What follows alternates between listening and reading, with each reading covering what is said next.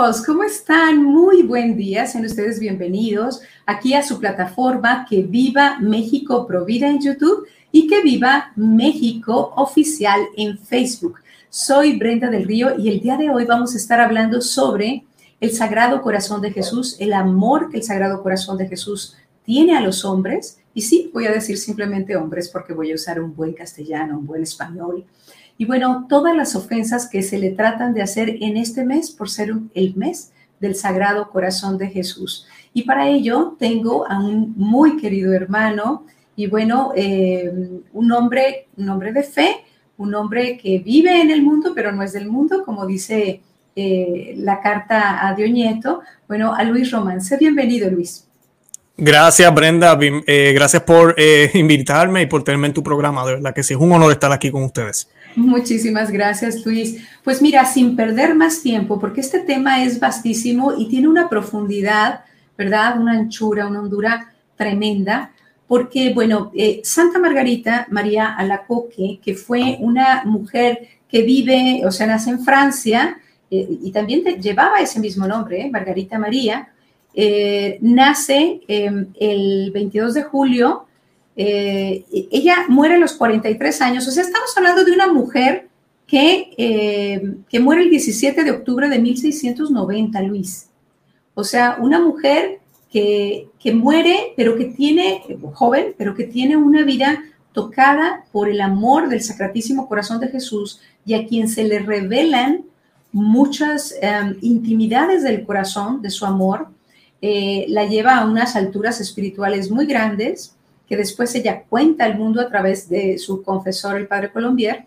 Eh, pero curiosamente, Luis, este, o no curiosamente, para los que sabemos cómo se tejen las cosas en la alta masonería, pues se ha escogido este mes como el mes del orgullo de las personas este, que, que tienen sexo con personas del mismo sexo. Y tú hiciste varios comentarios a propósito de esto con los cuales me gustaría iniciar el programa. Luis, adelante.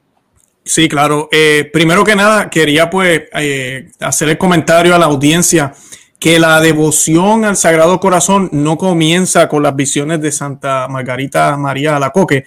Eh, la iglesia siempre ha venerado el corazón de Jesucristo, ¿verdad? Primero porque fue hombre, so podemos decir que nuestro Dios tiene un corazón, porque Él se hizo hombre como nosotros.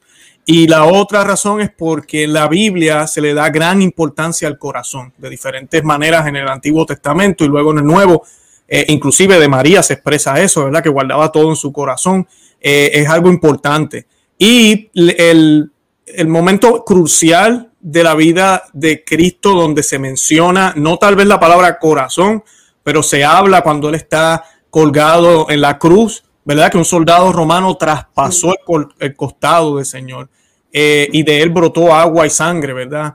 Y pues eso tiene un significado teológico increíble y, significa muchísimo para nosotros. Así que siempre el corazón de Jesús ha sido venerado por, ah, por nosotros los católicos, por los cristianos desde, el principio de la, de la historia de la iglesia. Y a Santa Margarita María Lacoque, el Señor se le aparece, le da unas visiones eh, una de ellas, eh, obviamente, es la imagen que conocemos nosotros. Eh, esa fue la segunda revelación. aquí estoy leyendo el texto. Dice, el divino corazón se me presentó en un trono de llamas más brillante que el sol y transparente como el cristal, con la llaga adorable rodeado de una corona de espinas y significando las punzadas producidas por nuestros pecados y una cruz en la parte superior la cual significaba que desde los primeros instantes de su encarnación, es decir, desde que se formó el Sagrado Corazón, quedó plantado en él la cruz, quedando lleno desde el primer momento de todas las amarguras que debían producirle las humillaciones, la pobreza, el dolor y el menosprecio que su sagrada humanidad iba a sufrir durante todo el curso de su vida y en su santa pasión. Y pues ahí está la imagen que conocemos, ¿verdad? Usualmente. Y en el programa que yo eh, y realizamos nosotros en nuestro canal, en Conoce, Ama y Vive tu Fe, estuvimos hablando de, del Sagrado Corazón, de la importancia de él, porque no tan solo muestra el amor que el Señor tiene por nosotros, sino que también muestra el dolor que siente, porque la humanidad entera incluyendo los que, creemos, ¿verdad? Y, lo, y como ya decimos en palabras correctas, ¿verdad? Los paganos, los que no, los que no quieren creer y viven una vida que no está sujeta a Dios, eh, el dolor que le causa a, nuestro Señor.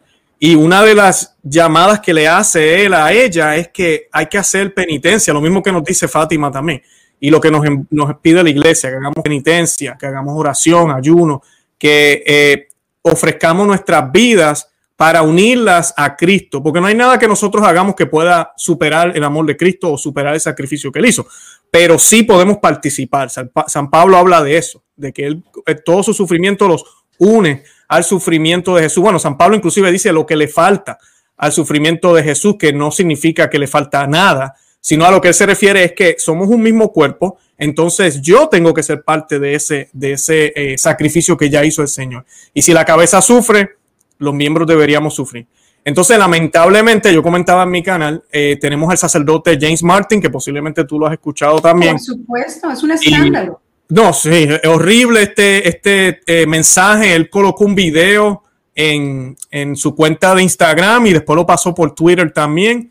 Y empezó a hablar de esto, que creo que más o menos va a ser el tema también que vamos a hablar hoy, sobre el orgullo, ¿verdad? Él, él empieza a felicitar a, todos por el motivo del, mes del orgullo. Y él empieza su, su, comentario, lo voy a leer parte de él. Dice, él, dice, él pregunta, y esto es un sacerdote católico, él dice, ¿pueden los católicos celebrar el mes del orgullo?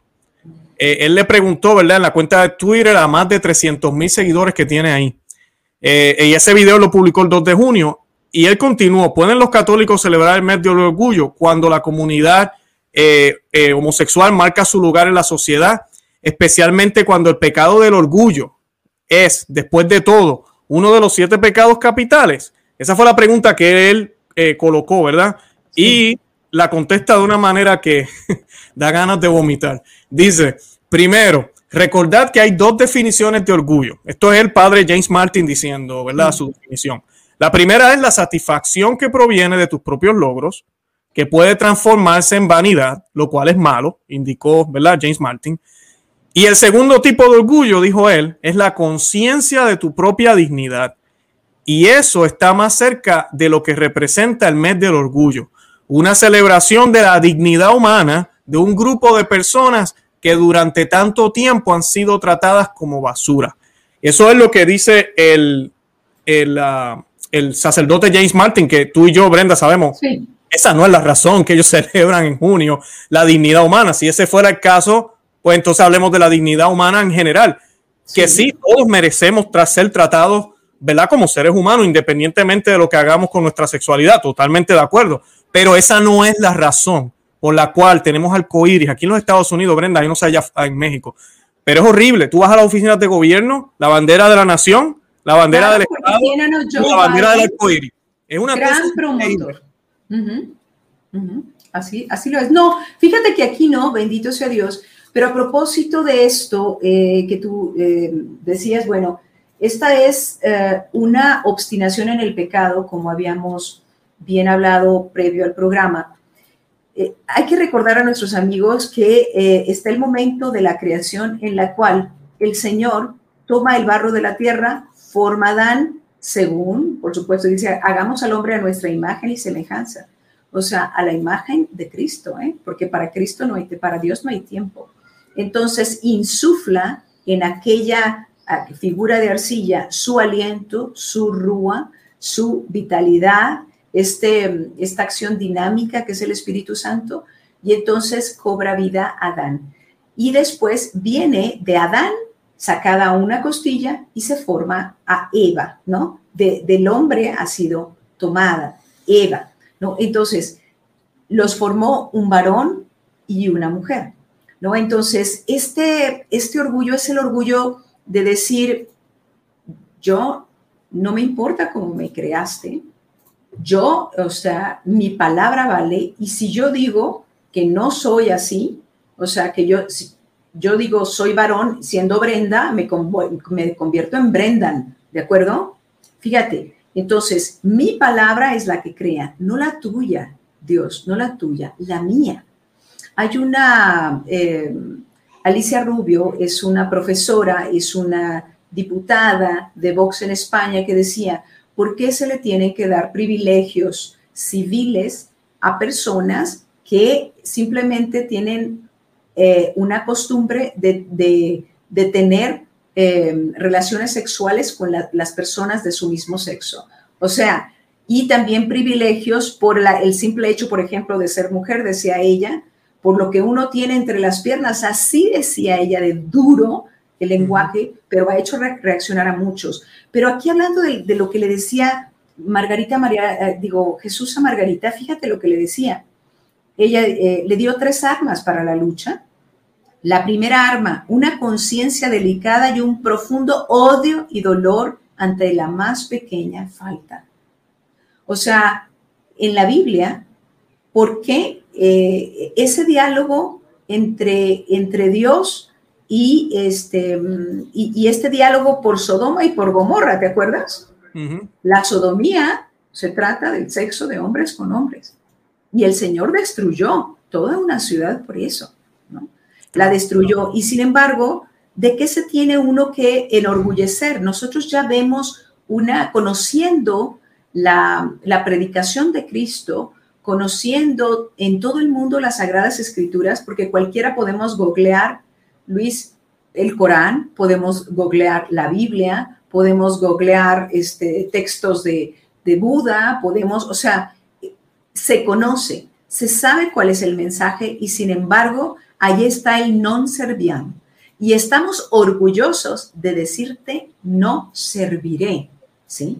Incluso se llega al extremo de decir, pues yo soy satánico y este, yo no te serviré a ti, ¿no? Serviré a otro señor. Y, este, por ejemplo, aquí tuvimos una, una celebración de un, este, de un eh, candidato que gana en, en, el estado de Nuevo León, concretamente la alcaldía de Monterrey, y celebra con un grupo de rock donde todas las playeras eran retadoras delante de Dios. Era decirle, bueno, pues el infierno nos espera y yo no, no tenemos arrepentimiento. Este, Luis, no sé si Mario, a quien agradecemos en controles, a Mario Godoy a Bruno Arias también de manera remota, que nos pudiera poner este tipo de imágenes. Ahí está esta banda, Slayer, eh, donde, no sé si nos puedes poner la primera, la que dice repentless, ¿no? Que quiere decir sin arrepentimiento. Nosotros te ofendemos sin arrepentimiento. O sea, y en muchas de, los, de las expresiones de este, de este orgullo que lleva un, una bandera que trata de imitar el arco iris, que es una alianza con Dios, pero que tiene siete colores, eh, que es eh, la perfección, ¿verdad? Que también se refiere a, los siete dones del Espíritu Santo, pero se refiere a la perfección en la Biblia, ellos le quitan un color. La bandera de este orgullo tiene seis colores. Y, como, retando a Dios, como diciendo, en, la Biblia lo saben, es el número seis, es para lo cuasi modo, eh, lo cuasi hecho, lo imperfecto. Y lo imperfecto es el orgullo de estas personas, Luis. Claro, claro. ¿Sabes qué, Brenda? Eh, estaba, sé que eh, fuera del aire no me ven, pero estaba buscando aquí en los libros que tengo detrás este libro que se llama Revolución contra Revolución. Revolución y contra Revolución, escrito por, eh, por Plinio Correa de Olivera. Yo se lo recomiendo a todo el mundo, porque lo que estamos viviendo desde, desde mayormente se nota, ¿verdad? Desde la reforma, no reforma, la mal llamada reforma protestante, son revoluciones la revolución en contra de lo que Jesús vino a establecer, un mundo con orden, un orden con el Dios, eh, el único Dios que existe y el, Dios verdadero. Y esas revoluciones han ido eh, marcándose, ¿verdad? La, revolución protestante, la revolución francesa, la revolución bolchevique, el comunismo, el socialismo, bueno, todo lo que ha ido pasando, la revolución sexual en los 60, eh, vemos cómo hay una, una, un non-Serbian, como tú acabas de decir, por, por varias etapas. Pero lo curioso de este libro es que él, este libro fue escrito en los 50. Y él, todo lo que ha estado pasando. Profético. Sí, profético. Es todo lo que ha estado pasando, él lo describe aquí, pero la última revolución, él dice que va a ser satánica. Por eso quise traerlo aquí ahora a colación, me, me, vino a la mente. ¿Por qué? Porque el mundo, ahorita mismo estamos viviendo, eh, yo escuchaba a Agustín Laje los otros días y él estaba hablando de lo que era una posverdad. Estamos viendo un tiempo que la verdad es subjetiva y la verdad la define la humanidad como le da la gana ahora. Entonces, la verdad ahora es que yo defino mi sexualidad, yo defino lo que yo soy. Y hay de ti si te vas en contra de esto. Y hoy yo soy mujer, mañana puedo ser hombre y si quiero ser gato, después puedo ser gato. Eso es lo que se nos dicta y se nos dice ahora. La definición de familia ha sido destruida completamente. Hace 50 años uno decía familia, ¿qué pensaba uno? Un papá, una mamá y los hijos.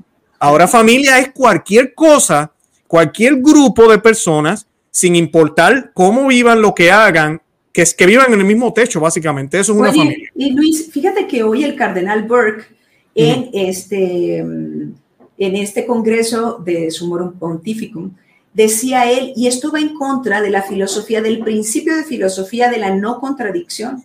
Algo no puede ser y no ser al mismo tiempo, ¿no? Eh, no puedo decir yo soy hombre, pero al mismo tiempo soy mujer. O, o, soy humano, pero al mismo tiempo me digo que soy un caballo, porque hay personas que se han operado incluso los pies para transformárselos, para hacerse como un caballo.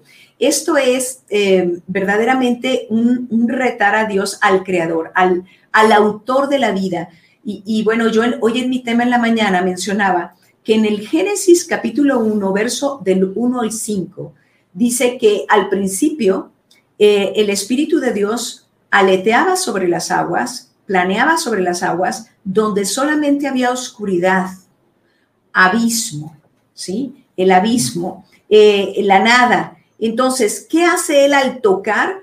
Este, él produce fecundidad, belleza, vida, bien, ¿no? Entonces, esta creación, primera creación de Dios, este, la hace trayendo belleza, trayendo vida, trayendo fecundidad. Y ahora, bueno, después, eh, Luis, cuando se va hacia bueno, Adán y Eva tienen dos hijos, Eh, digo, este eh, Caín y Abel, eh, y Abel, con un corazón malvado, asesina a su hermano. Y entonces, ¿cuál es la posteridad sobre la tierra? Los corazones malvados. Porque incluso después tiene a su hijo Enoch y después a Lamec. Y Lamec le dice a sus esposas, fíjate, yo mato a los hombres, ¿no? O sea, yo los mato y si me hacen algo y yo soy siete veces más que, que el peor homicida. Entonces, dice, el Señor se arrepintió de haber hecho la tierra a los hombres, a la humanidad, y cubrió de nuevo de agua la tierra para exterminar todo aquello y prevaleció solamente en un arca, en un arca, eh, como son las familias actuales católicas, se, se prevaleció la vida. ¿sí? El matrimonio, la familia y lo creado, ¿no? Allí van los animales y demás, ¿no? Vuelve a salir este, en prefigura, prefigura es aquella paloma, pero es otra vez el espíritu que se movía sobre las aguas, vuelve a crear de nuevo. Pero ¿qué estamos viendo? Estamos viendo la anticreación. Tú dices, este, eh, yo soy, pues yo digo, yo soy eh, el que soy, o sea, es el hombre retando a Dios, conociendo la palabra de Dios, conociendo el orden de las cosas, pero retando aún el orden natural, Luis. No, así mismo es. Y lo que sucede es que después que el hombre decide, y esto está en Génesis, ¿verdad? Tú acabas de mencionarlo muy bien. Eh, cuando la serpiente le da, la, le da, de comer a Adán y Eva, él les dice a ellos, van a, van a tener el, conocimiento del bien y del mal. Y eso es lo que estamos haciendo ahora. La sociedad decide qué está bien y qué está mal. Y no importa lo que la ciencia diga, no importa lo que la biología, lo, lo que se decía antes. Eh, no, esto es lo que definimos hoy, eh, porque estos son estos tiempos que vivimos. Y mañana lo vamos a volver a definir otra vez si tenemos que definirlo. Pero hoy esto es lo que creemos, es lo que vamos a creer. Entonces, por eso es que hay una rabia en contra de lo que sea eh, contrario a lo que ellos están promoviendo. Por eso es que a veces la gente no entiende por qué una banda de rock tiene que, colocar una imagen de Cristo, por qué un, eh, eh, de estas personas transvestis y, o que bailan. Esa bandera con seis colores. Con seis colores, son directos, ataques directos, y tú dices, pero ¿por qué contra la iglesia? Déjanos quietos. Si tú quieres hacer lo que tú quieras, ya, haz lo que tú quieras, déjanos quietos a nosotros. porque es que no pueden, porque para ellos la verdad o la, verdad es subjetiva y lo que nosotros hacemos va en contra de lo que ellos quieren hacer. Y, es, en un cierto sentido es verdad, ¿verdad? Pero no es que nosotros vayamos en contra. Ellos son los que están rebelándose contra el orden establecido, probado por ciencia, probado por la ley natural, probado por la eh, filosofía. Si pensamos y utilizamos la lógica, sabemos, ¿verdad? Que un hombre y una mujer se definen por, por los órganos que tienen, no por los sentimientos, ni por cómo se sientan, ni por preferencia. Pero en esos tiempos los que vivimos, entonces él hablaba aquí en este libro, el doctor Plinio Correa de Olivera, de eso mismo. Yo me acuerdo la primera vez que yo lo leí, a veces uno dice, diantre, pero de verdad vendrá una revolución satánica, porque uno como que lo ve como imposible. Uno dice, pero ¿será que el mundo entero se irá a adorar a Satanás? Y no tal vez así precisamente, aunque también esto está surgiendo en estos tiempos, muchos templos satánicos, misas negras, pero lo que sí vemos es un ataque directo. Por ejemplo, aquí en Estados Unidos con el movimiento de Black Lives Matter, yo no sé si tú recuerdas la noticia, uno de los líderes de ellos dijo que había que atacar a las, a las iglesias que tenían pinturas con Cristo blanco, porque Cristo siempre lo tienen que poner blanco y rubio. Y, es esa cosa de buscar por dónde, lo cual no es cierto, Cristo está de diferentes colores en muchísimas iglesias en el mundo, pero es buscar algo para atacar lo que, lo que es la verdad, porque la Biblia nos habla de eso, la oscuridad detesta la luz, porque la luz deja ver todas sus cosas malas, deja ver toda su porquería, toda su basura. Entonces, pues por eso es que vemos estos ataques y adivinen qué, van a seguir y van a ponerse peores. Eso está en la Biblia, es profético, van a ser peores, inclusive nos van a perseguir por lo que creemos, por lo que defendemos. Y nosotros tenemos que estar dispuestos, como decíamos ahorita, a los sufrimientos del Sagrado Corazón de Jesús. Si la cabeza fue perseguida, si la cabeza, ¿verdad? Cristo fue crucificado, martirizado, eh, ignorado, eh, escupido, maltratado, eh, burlado, pues sabes que posiblemente a nosotros en un grado tal vez menor, tal vez mayor, tal vez igual, porque nos puede tocar y cuando a veces vemos los martirios de algunos santos, y digo mayor porque mucha gente dirá mayor que lo que pasó Cristo, claro que sí, hubieron santos que le pelaron la piel en carne viva, ¿sabe? Eh, hay otros martirios que pasaron luego de Cristo que fueron inclusive peores, pero ellos estuvieron ofreciéndolo directamente al único sacrificio que realmente tiene validez, porque es Dios mismo hecho hombre, que es Jesucristo, ¿verdad? Entonces tú y yo tenemos que estar preparados para esto. Y lo primordial es conocer nuestra fe, pero lo más importante es lo que tú mencionabas ahorita, la alma, tener un corazón puro, estar en oración, eh, entender quiénes somos y aceptar que, mira, no somos de aquí, nuestra patria está en el cielo no somos de aquí, tenemos que aceptarlo. Eso de que queremos tratar de mezclar el catolicismo, que es lo que hace este padre James Martin. Tratar de, que podemos estar en todas. No, el católico puede estar en todas. Podemos estar en una parada gay, no hay problema. Y yo sigo siendo católico. Eh, no, tenemos que aceptar. No, no somos de aquí. Y van a haber lugares donde yo no puedo ir, van a haber cosas que yo no puedo ver, van a haber eh, invitaciones que voy a tener que rechazar, van a haber familiares y amistades que posiblemente me van a dejar de hablar. Y yo tengo que estar dispuesto a sufrir eso, eso, ese desprecio, pues por Cristo y por la verdad, porque sabemos que es la verdad, la luz, y no nos podemos engañar. Así es, y bueno, muchas veces, muchos de los que hemos em, iniciado un camino en el Señor, hemos tenido que cambiar de amigos, verdaderamente, porque, porque hablamos otro idioma, porque miramos hacia, hacia la luz y porque esta luz nos ha quitado las escamas de los ojos, ¿no? Y nos ha hecho, ver lo que es verdaderamente la verdad, porque Cristo es la verdad, el camino, la verdad y la vida. Y fíjate, todo se concentra en el corazón de Cristo, como Él nos empezó a amar, Él se humilló en su condición desde que su pequeño corazón, a las 16 días de haber sido concebido en el vientre purísimo de María, a través del Espíritu Santo, bueno, pues este, se empieza a latir, se empieza a formar, y, y nosotros sabemos que bien sondea el, corazón, el alma del bebé no nacido, el Señor.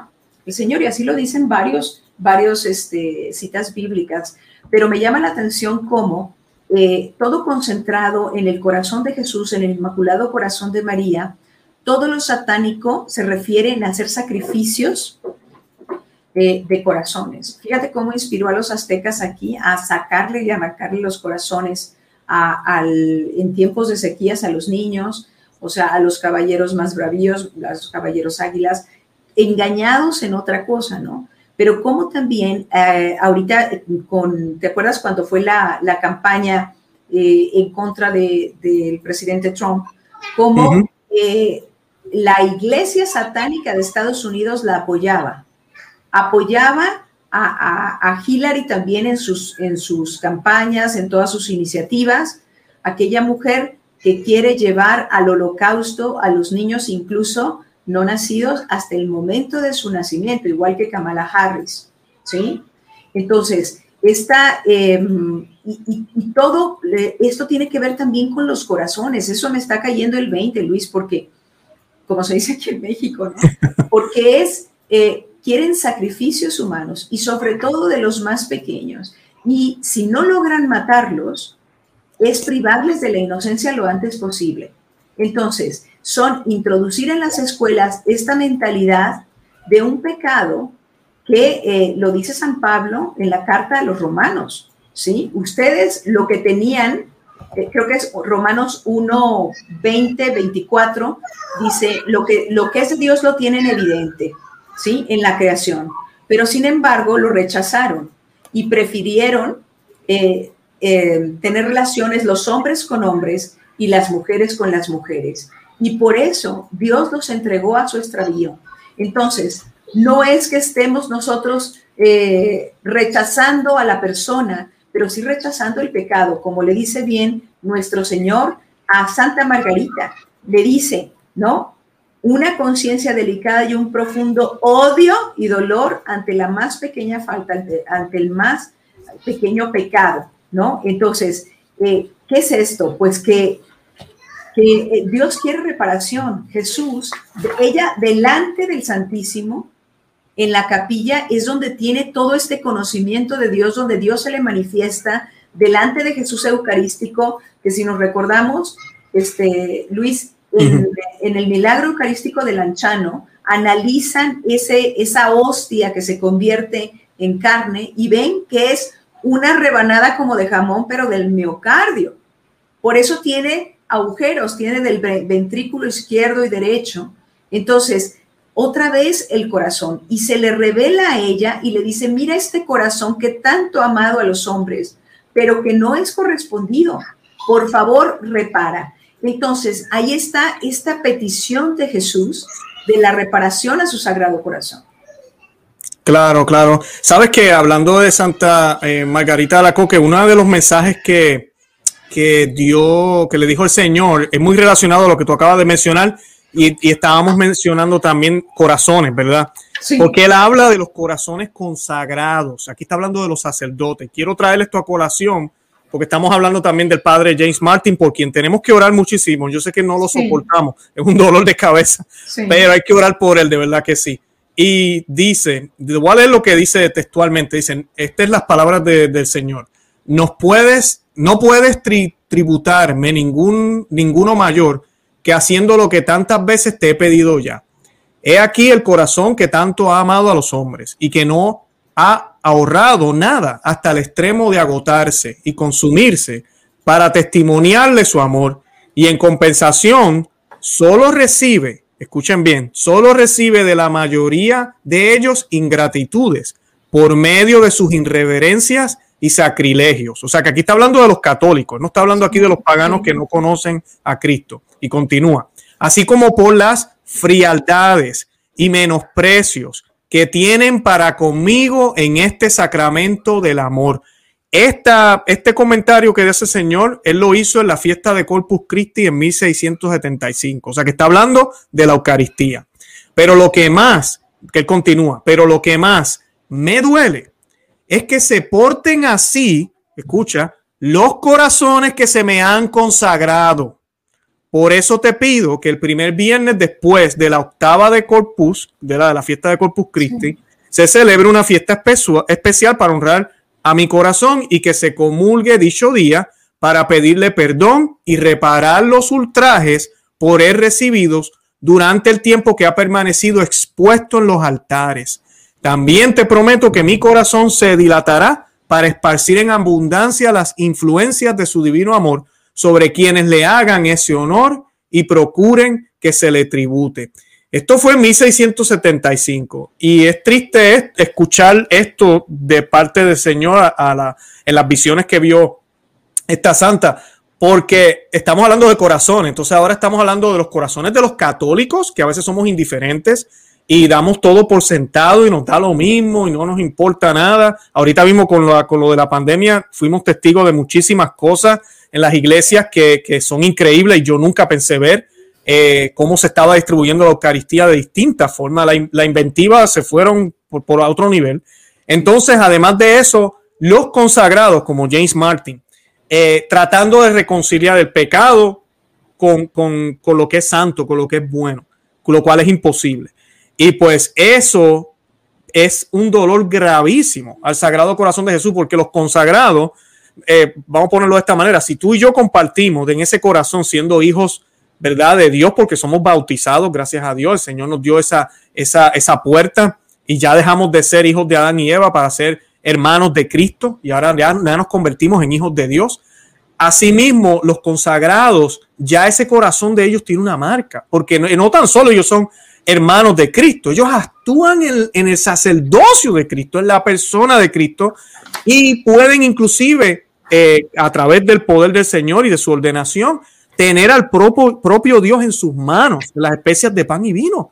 Es algo increíble. Entonces, cuando uno ve todo este tipo de ofensas está por parte del clero, apoyando a, toda esta eh, ideología, Vemos en Alemania lo que está sucediendo, aún tuvo siete llaves con las bendiciones, en plena desobediencia a, los documentos de Roma. Eh, es el dolor que el Señor está sintiendo ahora, es inaudito. Y algo que se nos olvida es que, que así de grande es el amor del Señor, la misericordia, se nos olvida al otro lado de la moneda.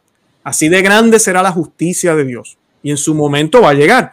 Entonces no es que tengamos que creer en el Señor por miedo, no es eso pero eso es una realidad. Entonces tú y yo debemos arrepentirnos y tratar de, hacer lo más que podemos en el nombre de Jesús por el amor que sentimos por Él y por el dolor que sabemos que le causamos.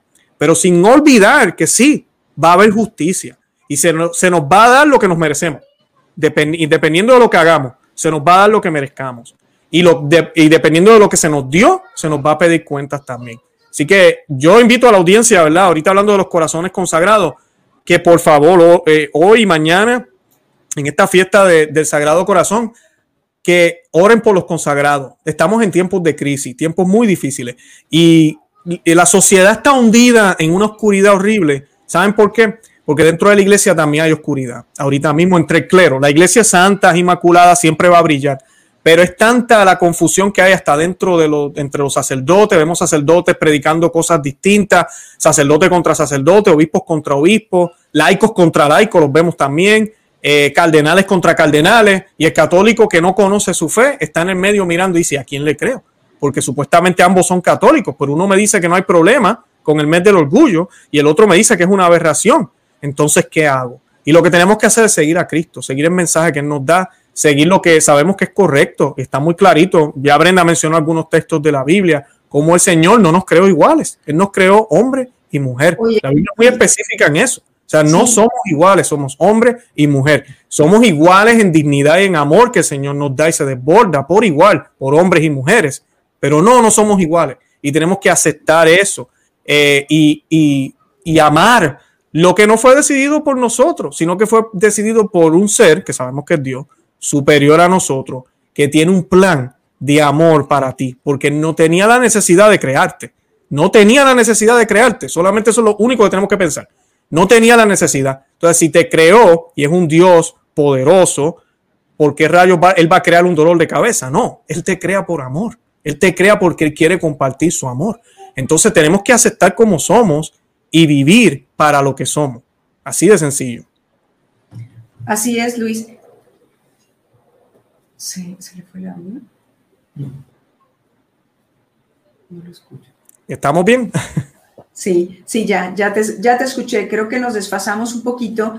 Estaba recordando que Jesús le dice a Santa Margarita María Lacoque que los sacerdotes que contradecían al Papa de entonces estaban en herejía. ¿Qué decía el Papa? Que no se podían ordenar mujeres, sacerdotes. Y también decía el Papa que los sacerdotes no podían contraer matrimonio, no se podían casar. Entonces, eh, y también este corazón de Jesús le llama un día a la capilla, la encuentra ahí, la envuelve con su amor y entonces ella está dispuesta a reparar eh, con él. Y entonces él, ella le ofrece su corazón, Santa Margarita, a Jesús. Y entonces Jesús le abre el pecho, le saca su corazón y lo mete en el suyo. Y dice Santa Margarita, fue como un átomo en un fuego abrasador de amor en el que me metió Jesús. Y después le, se lo vuelve a poner ese corazón ya impregnado de todo ese amor y, este, y, vuelve a cerrar el lugar donde había eh, abierto Jesús para meter su corazón de Santa Margarita en el suyo y devolverlo a su lugar. ¡Qué maravilla! Eh, también él habla constantemente de reparación y le dice, tú puedes repararme, eh, tu amor puede reparar mi amor, por todos aquellos que me ofenden, pero también fíjate qué, cosa estaba yo pensando en esta, en esta obstinación, en este querer ofender al Señor en el, en el mes del Sagrado Corazón de Jesús. Por eso, eh, bueno, voy a mencionar primero esa, ese chispazo que he tenido. La Santísima Virgen en la Anunciación le responde al ángel que traía, al ángel Gabriel que traía el mensaje de Dios, hágase en mí según tu palabra, que era la palabra de Dios la que traía el ángel aquí. Esta obstinación de este orgullo eh, es hágase en mí según mi palabra. O sea, mi palabra transforma la naturaleza. No, nuestra palabra no transforma ninguna naturaleza. Y tú has sido diseñado, varón o mujer, ¿por qué? Para ser feliz y para ser libre. Satanás nos engaña tremendamente. Ahora, hoy em, atisbaba yo un poquito, Luis, en, la conferencia, que ese, esa dignidad altísima, como los únicos hechos imagina semejanza de Dios en la creación, está en nuestro ADN humano. Hay planes internacionales de que solamente algunos conserven el ADN humano original y los demás seamos transformados a través de medicamentos, a través de ser como un transgénico, ¿sí? y un transgénico, Luis, a través de, vacunas y de, piquetes, o sea, porque no vamos a decir, ya la dije la palabra, qué horror, pero bueno, el piquete, algunas dicen, van dentro de la célula y hacen que la fabricación de proteínas sea distinta por siempre, hasta tu muerte, ¿no? O sea, modifican genes. Entonces, eh, qué terrible también pensaba yo que en el momento en el que necesitan recabar órganos de los bebés para hacer las pruebas de los lotes de miles y miles y miles y miles de millones de piquetes que mandan a todo el mundo las farmacéuticas, bueno, pues se tiene que hacer la vivisección a corazón latiente de nuestros hermanitos, cortarles córneas, cortarle riñón para el HEK 293, ¿no? Entonces, Toda esta, esta batalla entre el bien y el mal, toda esta obstinación del pecado es un pecado contra el Espíritu Santo. ¿Por qué? Porque Él te presenta su proyecto. Eh, el Espíritu Santo es un, es un espíritu profético y les voy a decir por qué. Porque cuando susurra en ti, cuando te inspira, entra y te pone como una pantalla espiritual delante de tu alma, donde te hace ver esa mujer santa que puedes llegar a ser, ese hombre santo y según su voluntad que puedes llegar a ser, aún no habiendo comenzado ni un solo paso para llegar hasta allá. Estando en el pleno pecado, tú dices, Luis, yo estuve fuera del camino del Señor. Eh, entonces es el momento en el que la inspiración del Espíritu Santo que te seduce todo el tiempo llega a ti, te presenta ese espíritu profético en el que tú te ves en tu pecado, pero hasta dónde puedes llegar a ser en Dios si lo dejas obrar, porque es ese espíritu vivificador que crea un ambiente de vida que nos hace un hombre distinto. Claro, claro. No, y sabes que hablando de, esto se relaciona muchísimo con lo que estamos celebrando, ¿verdad? La, fiesta del Sagrado Corazón, porque el pecado que no se perdona, nos dicen los padres de la iglesia, de, contra el Espíritu Santo, es exactamente ese. Es la, la, soberbia de, de no querer aceptar que necesito a Dios, que Dios es mi creador, que Dios es mi salvador. Si yo no acepto eso, no hay forma, por más que Dios quiera, de perdonarme, de salvarme, que se pueda. Por eso el Señor lo decía, decía, el que peca contra el Espíritu Santo no se le va a perdonar aquí ni en la, ni en la próxima vida, decía él. Y ese, ese es el pecado grave, ese pecado de obstinación, de pensar que estamos en lo correcto, eh, aunque por dentro tal vez sepamos o entendamos que ah, tal vez esa, esa religión allá, lo que me decía mi abuela, lo que me dijo fulano, eh, lo que yo hacía antes, tal vez tenían razón, tal vez yo no lo entendí bien. Eh, pero no, me obstino en, mi, en mis medios y digo, no, no voy, a, no voy a hacer caso, no voy a escuchar, no me interesa, estamos en distintos tiempos. Bueno, ¿qué excusas no usan? Utilizan muchísimas excusas eh, para justificar lo injustificable. Y pues ese es el pecado grave contra el Espíritu Santo y de ahí no hay forma que el Señor pueda obrar porque tú mismo estás bloqueando lo que el Señor está dispuesto a darte. Así de sencillo. Es como tener una madre que te ama, te ama, te quiere y tú no quieres hablarle, tú no quieres irla a visitar, eh, pues sabes que ella te va a seguir amando, pero tú nunca vas a sentir su amor, ni vas a ver los beneficios de su amor, porque tú no estás poniéndote en disposición para poder recibir esos beneficios, que es lo que la Santísima Virgen sí hizo, ¿verdad? Hágase en mí según tu palabra, según lo que tú estás diciendo. Yo renuncio a los planes que tal vez pensé que Dios tenía para mí. Eh, yo renuncio a lo que a lo que yo tal vez quería para que se hagan los planes de Dios. Y eso, para muchos, muchos pensarán, ah, eso es ser esclavo, eso es renunciar a lo que es ser libre. Ser libre es yo decidir por mí mismo. Y es todo lo contrario.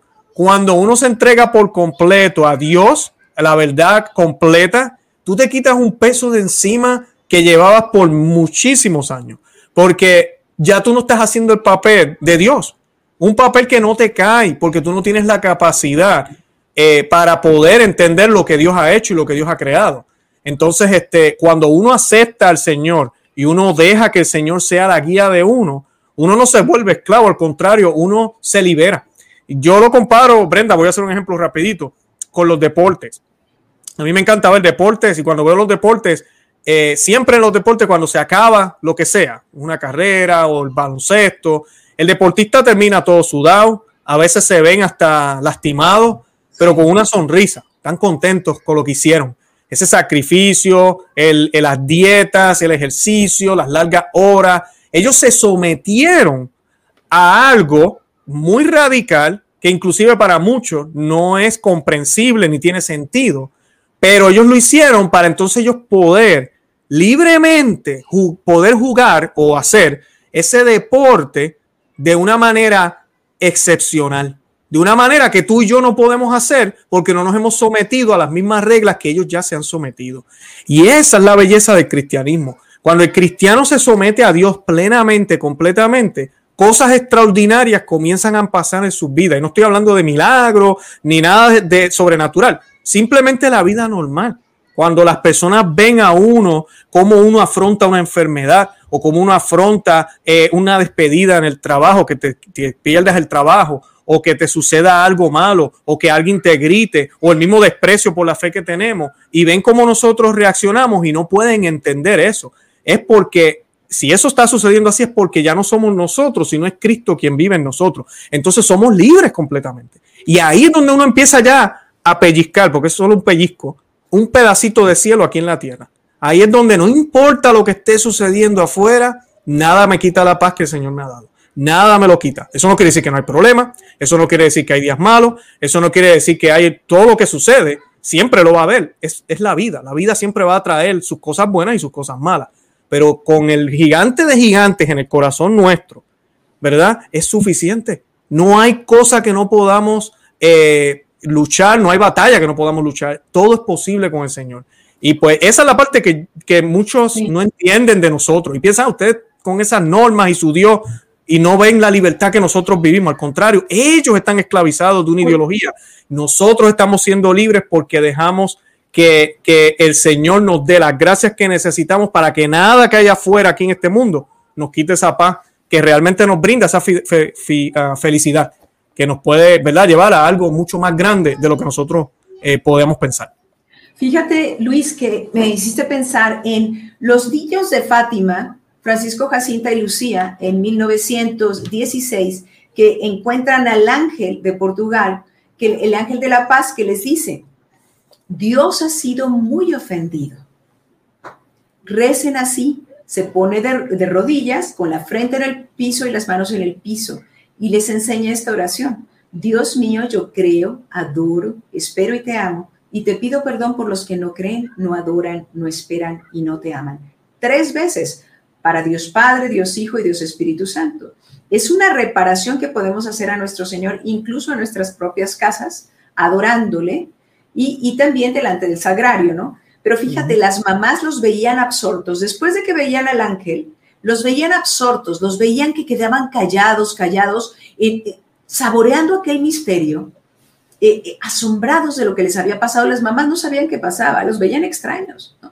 Entonces, después se les aparece y les dice el ángel, niños, porque estaban jugando em, en el jardín de la casita de Lucía que la prima más grande, la prima de Francisco y Jacinta. Pero ¿qué hacen? Es muy importante que recen, recen y ofrezcan pequeños sacrificios. Los corazones de Jesús y de María están atentos a a las oraciones de los niños. Entonces ellos empiezan a hacer sacrificios reparadores por la conversión de los pecadores. Luis, ahora en la catequesis no se habla de la conversión de los pecadores. Se pasa por un montón de libros y se omite mucho la palabra pecador. No, no digas pecador. Eh, o sea, los pecadores necesitan que nosotros los amemos de tal forma que deseemos que ellos acaben en el cielo, ¿no es así? Y la Santísima Virgen, ah, bueno, y la tercera aparición del ángel a los niños fue, estaban en el campo, empieza a llover muy finito, ellos se meten en una cuevita con sus ovejitas y ahí aparece el ángel, pero esta vez traía un cáliz de vino consagrado y una hostia arriba de ese cáliz que deja flotando y goteaba gotitas de sangre dentro del cáliz y les dice que hay que reparar, les enseña esto, esta oración. Santísima Trinidad, Padre, Hijo y Espíritu Santo, te adoro profundamente y te ofrezco el preciosísimo cuerpo, sangre, alma y divinidad de tu amadísimo Hijo, nuestro Señor Jesucristo, presente en todos los agrarios del mundo, en reparación por todos los ultrajes, sacrilegios e indiferencias con que él mismo es ofendido, y por los méritos infinitos de su sagrado corazón, y por el corazón inmaculado de, María, te pido la conversión de todos los pobres pecadores. Querido Luis, en ese tiempo no había, estaba apenas llegando el radio, no había televisión, no había pornografía, no había este satanismo atroz. O sea, eso sí, había un plan sobre Portugal que en dos generaciones iban a borrar el cristianismo, el catolicismo de esa patria. Y sin embargo, en 1940, la Virgen de Fátima era trasladada de Cova de Iría a Lisboa todo, toda la carretera completa tachoneada de flores. ¿Qué te parece? ¿Cómo estará el pecado ahora del mundo?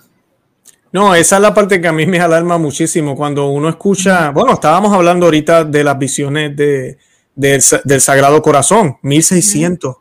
Uno dice, bueno, las cosas estaban bien para esa época. No, estas revoluciones llevan, eh, bueno, el demonio desde el principio, ¿verdad? Desde, antes de, la humanidad, ¿verdad? Pero eh, esto ha sido un ataque contra, contra otros ataques, otros ataques, y el engaño ha sido muchísimo. Ahorita mismo, una de las, de las cosas que está sucediendo, eh, una es el lenguaje, ellos juegan muchísimo con el lenguaje, eh, y la otra es eh, lo que yo le llamo la, la, hierba buena y la hierba mala, ¿verdad? La cizaña, como nos dice la Biblia el demonio haciéndole burla a Dios, porque Dios dice en la Biblia que Él permite que crezca la hierba mala y la hierba buena juntas. Eh, él, lo permite de esa forma, eh, inclusive se utiliza eso La providencia de Dios a veces utiliza eh, estos problemas y estas crisis para mostrar lo que es bueno, o sea, para hacer un contraste y poder ver claramente cuál es la verdad y cuáles son las mentiras. Eh, pero el demonio, haciéndole mueca, porque el demonio es el mono de Dios, lo que hace es imitar, bueno, burlarse, pero él trata de imitar todo, hace exactamente lo mismo. Te dice una, lo que decimos, ¿verdad? esto no existe, pero usualmente nosotros le llamamos una media verdad. Te, te hablan de, de amor, por ejemplo y te dice, pero es que, pero es que estos movimientos, ellos se aman, ellos no le hacen daño a nadie. ¿Cuál es el problema? ¿Verdad? Y eso es lo que, así te lo venden, así que así es lo que te hablan. Este señor, el, padre James Martin, no es la dignidad humana. Estamos celebrando que ese grupo ahora es reconocido, como si fueran una raza o algo así, ¿verdad? Eh, es, es, ese juego de mezclar algo que parece bueno con algo malo. Y de esa forma te engañan. Si tú no estás alerta. Si tú no estudias tu fe, por eso el canal nuestro, el, canal mío se llama Conoce, Ama, Vive tu Fe, porque es que tenemos una crisis de catecismo. Tú lo acabas de mencionar ahorita unos minutos, hace unos minutos, Brenda. El catecismo que se ha dado en la Iglesia Católica en los últimos 60 años, me da pena decirlo, pero no es para nada comparado. Uno se lee el catecismo de Baltimore aquí en los Estados Unidos, puedes leer el catecismo de San Pío X y hay cosas ahí que nada más uno empieza a leer las primeras 10 páginas y uno se queda como que, wow, yo no había escuchado eso nunca.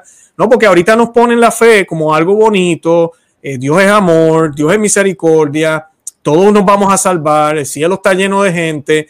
Y mira, te mezclan una cosa con otra, algunas pueden ser verdad, Dios es misericordia, claro que sí, Dios es amor, pero el problema es que hemos perdido ese ojo que tal vez algunos católicos en antaño y todavía hay católicos que lo tenían a veces cuando uno habla con una persona ya con más experiencia, nuestros abuelos, nuestros papás, cuando ellos te hablan, ellos ven cosas que tú y yo a veces no vemos, porque ellos tenían ese ojo. Entonces ese ojo que, que, Dios nos, nos da a través de la sabiduría que podemos obtener, a través de leer las sagradas escrituras, a través de estudiar lo que la iglesia siempre ha enseñado, porque ahí está y esa doctrina no va a cambiar, ahí está, independientemente de lo que diga el padre James Martin, independientemente de lo que digan los cardenales alemanes o los obispos alemanes, o si en Roma dijeron algo, independientemente de lo que digan quienes sean, en el puesto que estén, la doctrina no cambia, la doctrina está ahí, lo que enseñó la iglesia perenne, que siempre ha enseñado, está ahí y está dentro de la iglesia católica. Entonces lo que tenemos que hacer, tenemos que hacer el trabajo, tenemos que leer, tenemos que estudiar.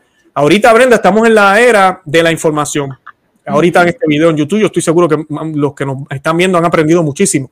Pero no nos podemos conformar con esto. Este tipo de medios debe ser un motivador para yo ir y buscar estos documentos. Y ahorita con la internet, con los teléfonos, es tan fácil yo entrar al, al website del Vaticano, irme a ver las encíclicas que escribieron desde antaño, leer los padres de la iglesia. Eh, está todo ahí. Está todo ahí. Que inclusive puede contradecir algunas cosas como el padre James Martin dice, pero ahí sigue, ellos no lo pueden quitar. Está ahí. So, busquemos esos recursos, utilicemos, los leamos. ¿Da trabajo? Sí. ¿Hay que hacer un plan? Sí.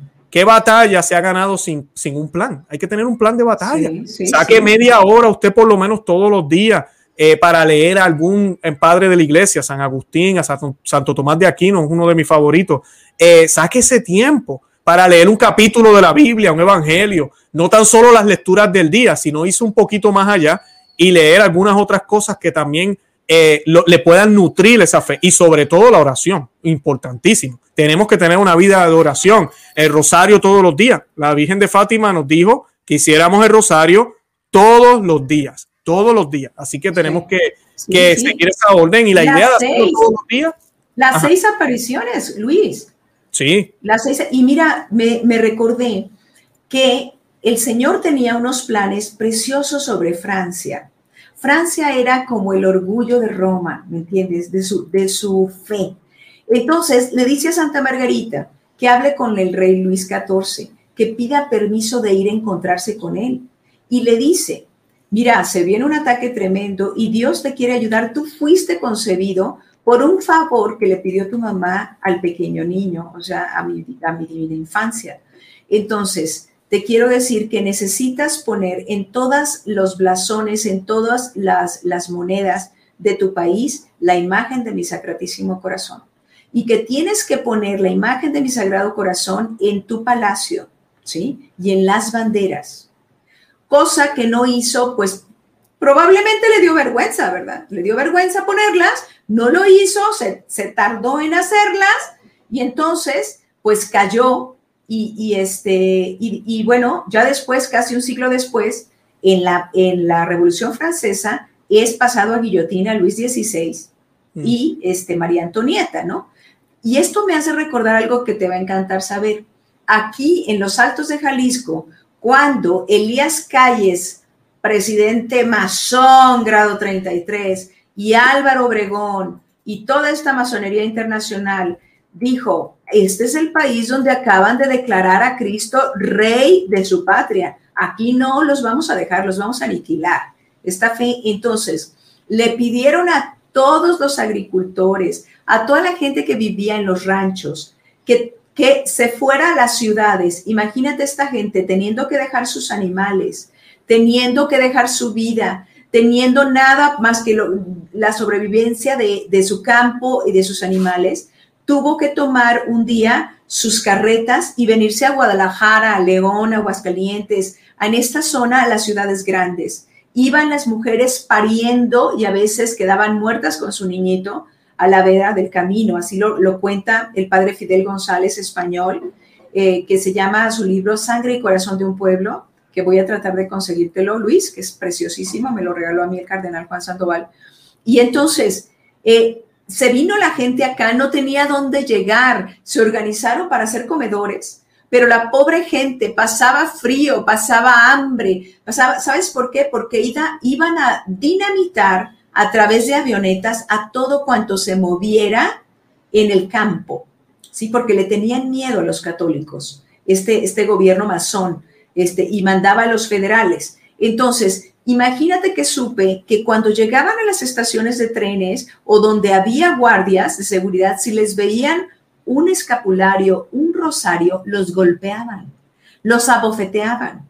Ahora nosotros, que somos descendientes de esa maravillosa gesta de cristeros, a veces nos avergonzamos de traer un, un, este, un escapulario, una imagen, una medalla de la Virgen, un rosario, pero tenemos esa sangre en nuestras venas.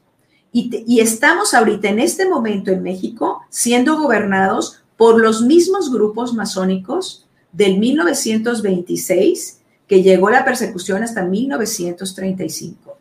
Así es que tenemos que tomarnos de Dios, tenemos que tener un cambio de corazón, tenemos que educar a niños fuertes, a niños de cara a Dios, a niños de oración, a niños consagrados a la Santísima Virgen. Tenemos que volver y también al Sagrado Corazón. Hay una consagración preciosísima al Sagrado Corazón que hicimos con don Juan Sandoval hace no mucho, eh, hace poquito, antes de las elecciones. Entonces, yo sí los invito a que vuelvan a la oración en familia, ¿sí? Familia que reza unida permanece unida.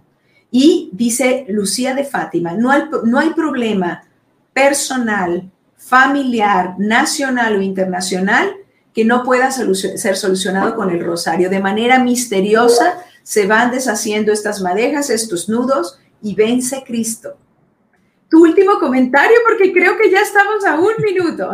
Adelante. Sí, sí, sí, se ha ido el tiempo bien rápido. No, yo quiero soltar a, todos los que nos están viendo que primero que nada nos, enfoquemos en la oración, eso es lo primordial. Pero lo segundo, que estos temas hay que hablarlos. Hay que hablarlos. Eh, estamos en el mes del Sagrado Corazón, no en el mes del orgullo.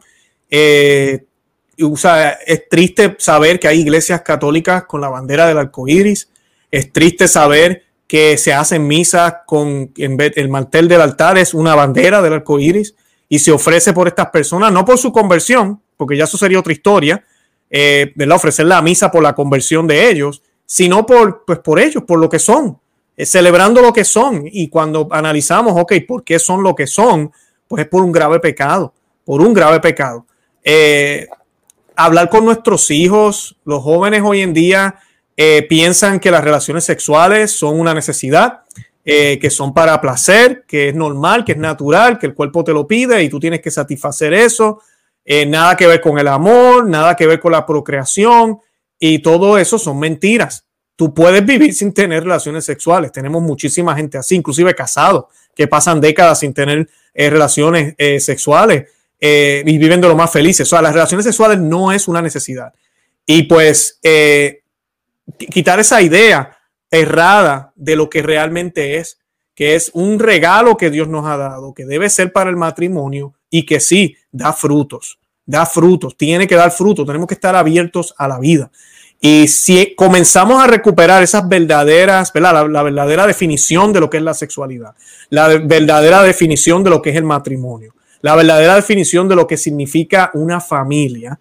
Eh, matrimonio, por ejemplo, viene de la palabra mater, ¿sabes? Mater, que da luz, que, que, que procrea, que es madre. Por eso los matrimonios siempre, desde, desde los romanos antes de, de Cristo, eran, tenían privilegios, la familia se les daba... Eh, eh, ¿cómo se dice? Eh, beneficios contributivos, porque la Roma siempre entendió, la familia es la base de la sociedad. Y luego, bueno, ya los cristianos conquistan eh, Roma, ¿verdad? esa idea continúa, pero elevada, con los valores que nuestro Señor Jesucristo nos dejó, toda la doctrina de lo que es verdaderamente una familia, que debe ser a imitación de la Sagrada Familia, ¿verdad? Que ahí en esa familia de centro estuvo el Sagrado Corazón de Jesús, el Inmaculado Corazón de María al servicio total de ese Sagrado Corazón de Jesús.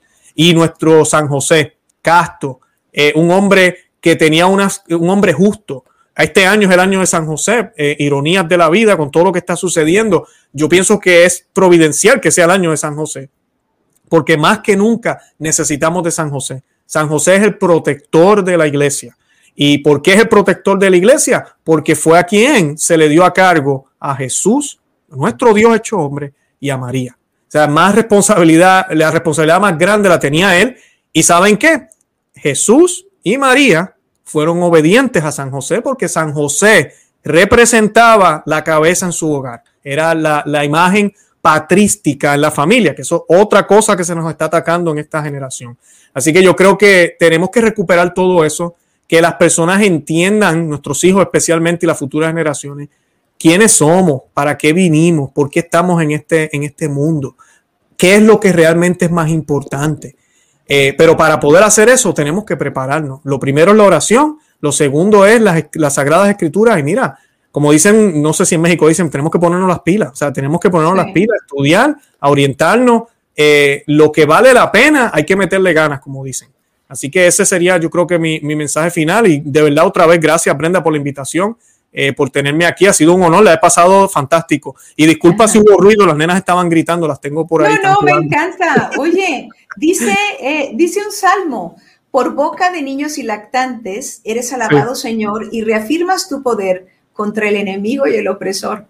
Así es que, bueno, pues nosotros encantados de que, de que haya estos cantos y, estos gritos de niños y estas risas de niños y estos juegos de niños. Ojalá todos seamos bendecidos con esto. Yo simplemente quiero agregar que eh, la condición de atracción al mismo sexo nadie la pide, pero viene de una experiencia de una figura paterna negativa o ausente o de un abuso sexual infantil.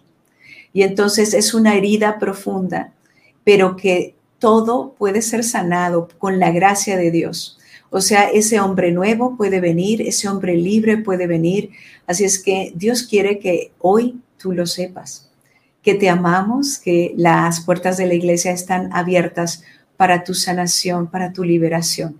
Así es que bueno, pues esto es importante decirlo y efectivamente somos em, familias que debemos estar abiertas a la vida y la sexualidad humana tiene doble finalidad, unitiva y procreativa, dijo Pablo VI, que si empezábamos a tener relaciones sin tener niños, íbamos a terminar teniendo niños sin tener relaciones como dice, nos recordó hoy Pilar Calva, y fue verdaderamente profético.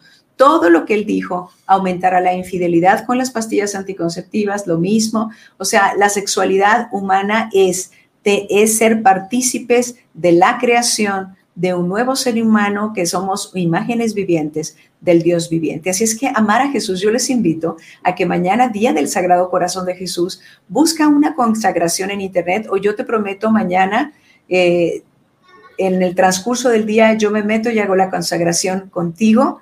Al Sagrado Corazón de Jesús y te quiero pedir de manera especial que des compartir ahorita, ahorita mismo, da compartir y da me gusta, porque los algoritmos nos ayudan.